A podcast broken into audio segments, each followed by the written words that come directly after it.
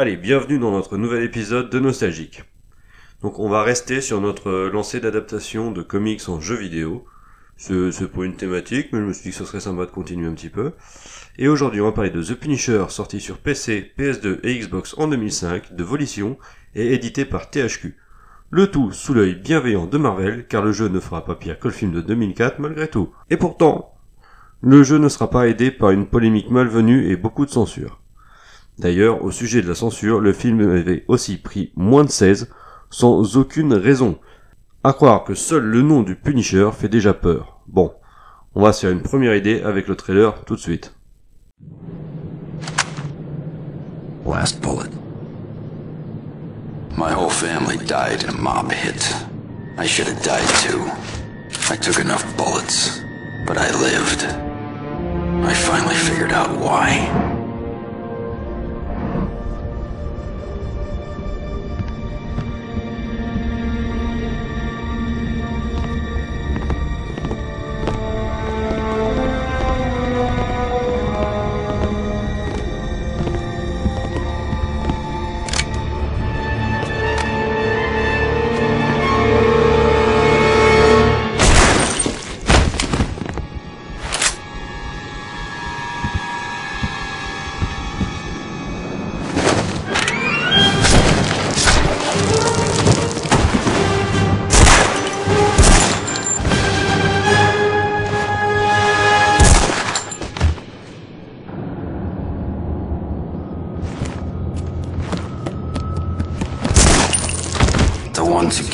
Family, the saints, and all the other scum.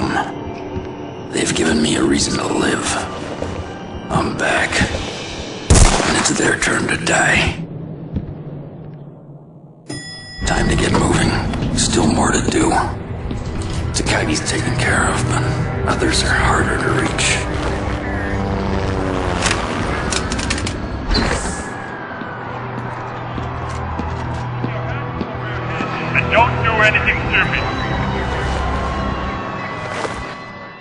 Avant de se lancer dans le scénario original du jeu, signé Garth Ennis, un des scénaristes les plus prolifiques du comics, voyons qui est notre personnage et à quel point est-il ancré dans notre pop culture. Le Punisher est un personnage de l'écurie Marvel, qui fait sa première apparition dans The Amazing Spider-Man 129 de février 1974. Il y fait ses débuts en tant que vilain, son esprit de vengeance et sa justice personnelle s'opposant fortement aux héros plus idéalistes de l'écurie. Puis, il aura sa propre série à succès, à l'univers sombre et glauque avant de sombrer dans ses excès au début des années 90. Il sera ressuscité avec succès par Garcenis donc en début 2000.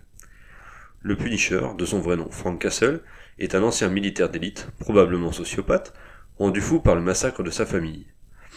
Il se confectionne une armure en Kevlar sur laquelle il peint une tête de mort, puis prend les armes pour nettoyer New York de ses criminels.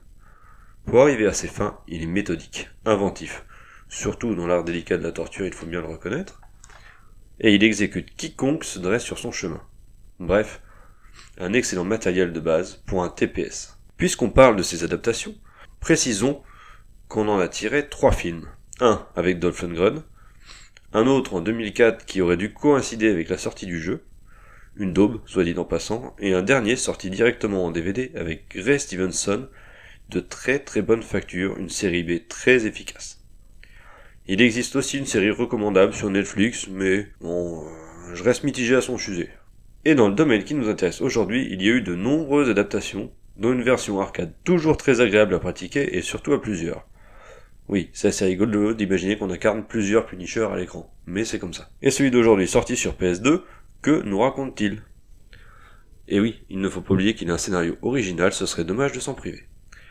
Tout commence lorsque le Punisher se laisse arrêter suite à un massacre de Yakuza. Il est alors emmené à Riker Island, prison new-yorkaise fréquentée notamment par notre DSK national, où il est interrogé par le détective Martin Soap, un loser professionnel à la tête de la brigade anti-Punisher qui ne compte qu'un homme, lui, et par le lieutenant Richthofen, une femme à poigne, comme le sous-entend son nom à forte consonance allemande. Le Punisher va donc leur raconter toute cette histoire en flashback. Son aventure débute par le nettoyage en règle d'une crack house, avec passage de méchant par la fenêtre pour vérifier si Newton avait raison. Il se trouve qu'il avait raison. À la sortie de cet endroit charmant, quoique nettement moins animé qu'en début de soirée, une voiture manque de percuter notre citoyen modèle. Évidemment, ce dernier s'empresse de se rendre dans l'atelier clandestin d'où vient cette voiture pour s'expliquer en gentilhomme et faire un constat. Malheureusement, les aimables commerçants tenant l'atelier ne sont autres que les Nyuki. Nyuchi. On va dire Nyuchi, ok? Une importante famille mafieuse de la région dirigée d'une main de ferme par Ma Nyuchi et ses lieutenants de fils. Afin de faire part de son mécontentement, Frank se rend au Lucky's Bar, où il trouve qu'exécuter Bobby Nyuchi sera plus efficace qu'un recommandé. Courroucé par la mort de son rejeton, Ma engage un assassin, un ancien de bardé d'un plan cybernétique pour kidnapper la voisine de Castle et l'emmener en balade aux eaux. Alléché à l'idée de s'essayer à la torture par les piranhas, le Punisher fond tête baissée dans le piège, mais il survit et sauve sa voisine. Afin de punir Ma, la vilaine, et de frapper un grand coup, il dégage le cadavre de Bobby, prend sa place dans le cercueil, et au beau milieu de la cérémonie, il surgit comme un diable hors de sa boîte mitrailleuse lourde à la hanche et décime une grande partie de la famille Nyuchi. Bon, ça partait dans mon sentiment, je pense que c'était pour les aider au regroupement familial. Mais ça n'engage que moi. Malheureusement, plutôt que de céder aux chaleureuses retrouvailles, Ma et Bushwhacker prennent la fuite jusqu'au manoir familial au risque de plomber l'ambiance. Heureusement pour eux, l'ami Frankie ne renonce pas si facilement. Et au prix d'un effort surhumain et d'un barbecue king size réunit enfin toute la famille Nyuchi. Castle ayant éliminé les revendeurs, il ne lui reste qu'à stopper l'importation de drogue. Pour ce faire, il se rend sur le quai 74 contrôlé par des mercenaires russes dirigés par le général Krekov. Une fois sur place, il y rencontre la veuve noire, qui lui apprend que deux bateaux russes en approche de New York contiennent des bombes. Le New-Yorkais le plus controversé décide donc de s'associer avec l'Avenger le plus changeant le temps de faire couler la menace. Ce qui contrarie fortement le général, qui voulait asseoir sa domination sur le petit commerce. Pour faire entendre son mécontentement au Punisher, il lui envoie son émissaire directement dans sa planque. Le russe, une sorte de croisement entre Jean-Paul Gaultier et Frankenstein, pourvu d'un humour particulier et aimant la chaleur d'une exécution au corps à corps, a donc ravagé la planque de Castle jusqu'à ce que celui-ci y mette un terme douloureux. Ceci fait, il prend le chemin de Grand Nixon Island afin de contre-argumenter avec le militaire Bougon qui s'avère n'être qu'un pion du caïd Wilson Fisk. Ce dernier aura lui aussi le droit à son entretien avec notre Charles Bronson Next Gen, et lui révélera que les Yakuza de l'Eternal Sun ont repris le contrôle des docks. Alors, le vigilant à tête de mort y retourne pour faire à nouveau le ménage, mais il y apprend que Yakuza et Nyuchi s'entretuent à l'usine à viande. Il décide de se joindre à la fête, et de faire d'une pierre deux coups, finissant les Nyuchi et affaiblissant l'Eternal Sun. Ceci fait, il rend une petite visite de courtoisie au milliardaire des Avengers, mais dérange une visite de groupe d'une bande de Yakuza légèrement dissipée. Agacé par leur mauvais comportement, il s'en va donc fesser vertement ses galopins dans leur propre QG. Et c'est là qu'il se rend à la police, non sans avoir exécuté jusqu'au dernier des Yakuza. Fin du flashback et retour sur Riker Island, où des détenus agités ont déclenché une émeute. Frank en profite pour s'échapper et finaliser son plan en exécutant Jigsaw.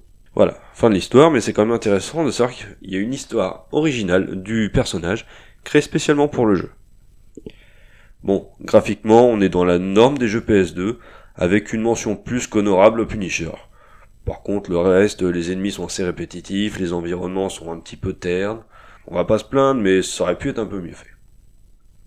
Le gameplay est classique lui aussi, le level design sympathique mais sans plus, à peine rehaussé par des zones d'interrogatoire ou d'exécution assez sympathiques. Pour le coup, je, parlais tout à l'heure d'un interrogatoire au piranha. Et eh ben honnêtement, c'est très drôle. Et on touche du doigt la polémique et la censure aveugle qui a frappé ce titre. En effet, les censeurs ont jugé particulièrement amoral le fait de torturer puis exécuter un criminel. Donc si on torture et tue de la même manière, par exemple en passant un ennemi dans une broyeuse, on perd des points, et l'exécution prend un filtre noir et blanc pas très beau. A contrario, pour faire du score, il est conseillé de commettre le plus possible de meurtres brutaux. C'est-à-dire, on prend la lame, on arrive derrière mec, crac, on l'empale, ou alors on, le, on s'en sert comme bouclier d'humain et boum, on l'exécute.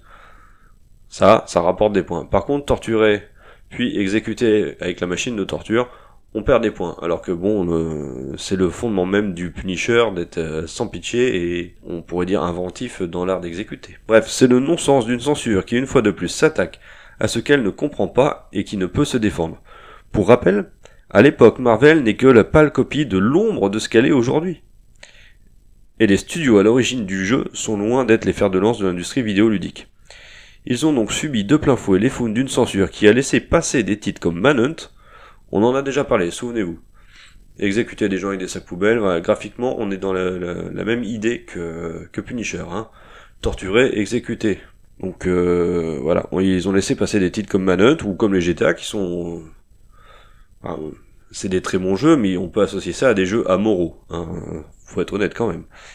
Quoi qu'il en soit, ce jeu existe tout de même, sorti avec une année de retard, avec une censure envahissante et un système de scoring lâche, mais un personnage charismatique avec la pointe de finesse requise par les interrogatoires. Le tout servi par une histoire originale regroupant certains des vilains les plus emblématiques de cet univers. Certes, ce n'est pas le plus beau jeu de la génération, et l'IA est faiblarde, mais c'est un vrai plaisir de retrouver presque tout ce qui fait le sel de ce personnage de vigilante ultra violent. Personnellement, j'ai parcouru ce jeu avec grand plaisir, et j'ai même regretté qu'il soit un peu court à mon goût. Un ou deux niveaux de plus, aurait pu être assez fun. Éviter d'avoir deux fois les docks, par exemple, et, se rajouter un petit niveau original dans une fête foraine, pourquoi pas, ça aurait pu être sympathique. Voilà. Encore une fois, euh, c'est juste que moi j'aurais kiffé. euh, Voilà. Si vous n'avez jamais eu l'occasion de vous y essayer, et si vous adhérez au personnage et à son univers, je vous le conseille vivement. Sinon, bah, passez votre chemin vous trouver qu'un TPS basique.